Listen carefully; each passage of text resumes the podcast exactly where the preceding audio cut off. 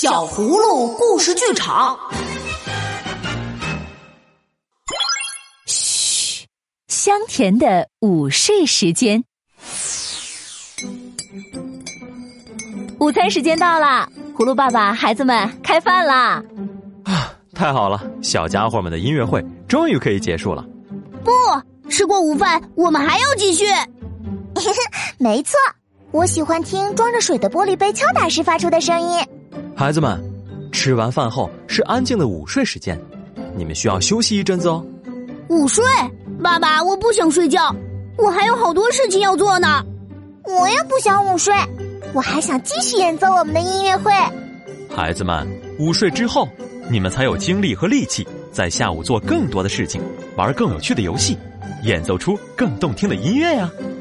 咦，午睡竟然这么神奇！中午的睡眠休息叫做午睡，午睡是人体自然需求的休息方式，它可以为我们赶走紧张和烦躁的情绪，保持快乐的心情。科学家发现，人不但夜晚需要睡觉，白天也需要充足的睡眠，但这种睡眠常被繁忙和紧张的情绪掩盖，比如小朋友们玩得太开心，或者大人们饮用含有茶、酒精。咖啡因的饮料，亢奋的精神就会把人们的困意都赶走。不过，当这些外来刺激减少时，人体的生物钟就会自然的发出信号：我想午睡了。午睡是放松大脑必不可少的环节。细心的小朋友们会发现，午睡后整个人都变得精神了，而且记忆力会更好哦。午睡不仅能改善情绪。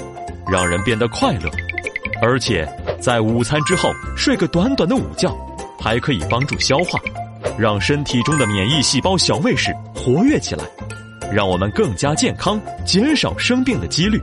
更厉害的是，短短的午睡作用大，它缓解精神压力的效果跟睡了一整夜不相上下。哇，妈妈做的饭菜太香，我吃饱了，现在。就要去睡午觉啦！哼，我也吃饱了，早点睡，我们就能早点醒来继续玩。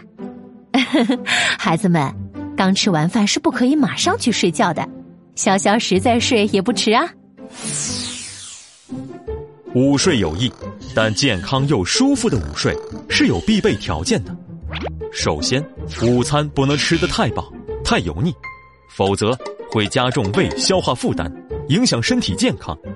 其次，午餐之后立即躺下休息是错误的行为，容易引起大脑供血不足，所以一般情况下，午餐后二十分钟再进行午睡。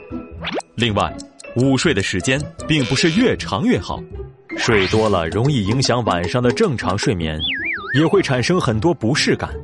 所以，小朋友们午睡不宜过长，等睡醒后可以慢慢坐起来，然后喝一杯白开水。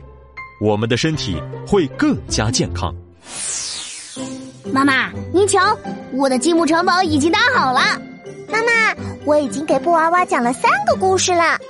嗯，时间刚刚好，距离午餐结束已经半小时了。现在，我的宝贝们可以去享受香甜的午睡时光啦。午睡益处多，它可以让小朋友们变得更加聪明健康，所以。千万不可丢弃这个好习惯。